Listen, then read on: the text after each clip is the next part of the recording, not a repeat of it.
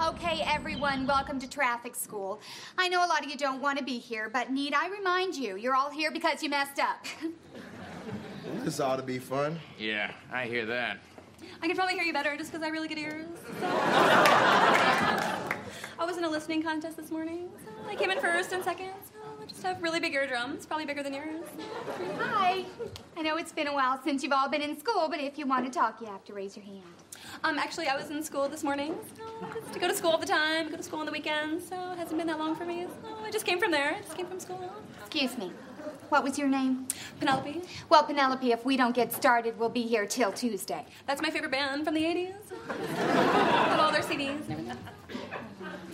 Great, great. My name is Regina. As you know, we will be together for nine full hours today. Uh, excuse me, uh, can you tell me when the breaks are gonna be? Because I have to pick up my seven year old daughter from her piano lesson. I have to pick up my six-year-old daughter, so she's one year younger than yours, so she'll probably just live a little bit longer than you. She's teaching piano, so she also teaches horns and computers and guitars and Spanish. To answer your question, we will have an hour for lunch and a couple of 15 minute breaks throughout the day. Now, I'd like to have you all tell each other why you're here. Jim, why don't you start? Well, uh, I had an accident. My insurance rates uh, went through the roof. I went for and the they- roof too, so they were just really high. and I went around the roof and inside of it, and they were just all so high. They just were all over the roof, so I guess they're higher than yours. It was really Anyway, my insurance company said if I uh, completed this class, they'd lower my rates. Mine so said I, they lower my rates too. so much they pay for me. I guess my insurance company is better than yours, so it's Geico. Penelope, could you please sit down? All right, who is next? Randy? All right, well, uh, I made an illegal left turn, and I got speeding tickets. I have Three 99 speeding tickets. I was just speeding so fast, I broke the sound barrier and drove to the future. In the future, I already took this class, and everybody passed, so congratulations. Okay, lady, you're freaking me out. All right, all right, settle down. We've got a really long, hard day ahead of us. Can everyone please, please just listen and, and be quiet?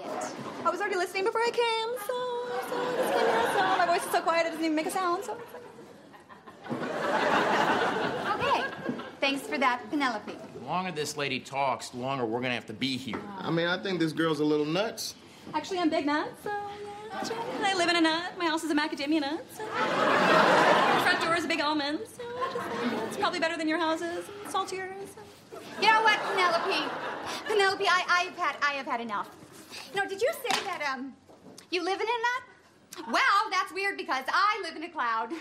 and guess I guess now is a good time to tell everyone that I'm friends with Kermit the Frog. What do you think of that? Oh, and also, um, I just got back from a three-week vacation from the planet Jupiter, and you know what else? Um, guess who my biological father is? Yeah, Denzel Washington. So, so, so, like, um, like, what do you have to say about that, Penelope? So, hmm. Um, I guess I'll say that um, I'm best friends with all the Muppets, including Scooter. So I was invited to all their weddings. I have a condo on Jupiter, so it's my summer home. I probably know the area better. So. And my biological father is George Washington.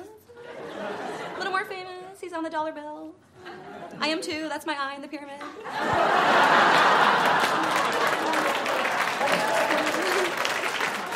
Also, I dated Tony the Tiger. I broke up with him.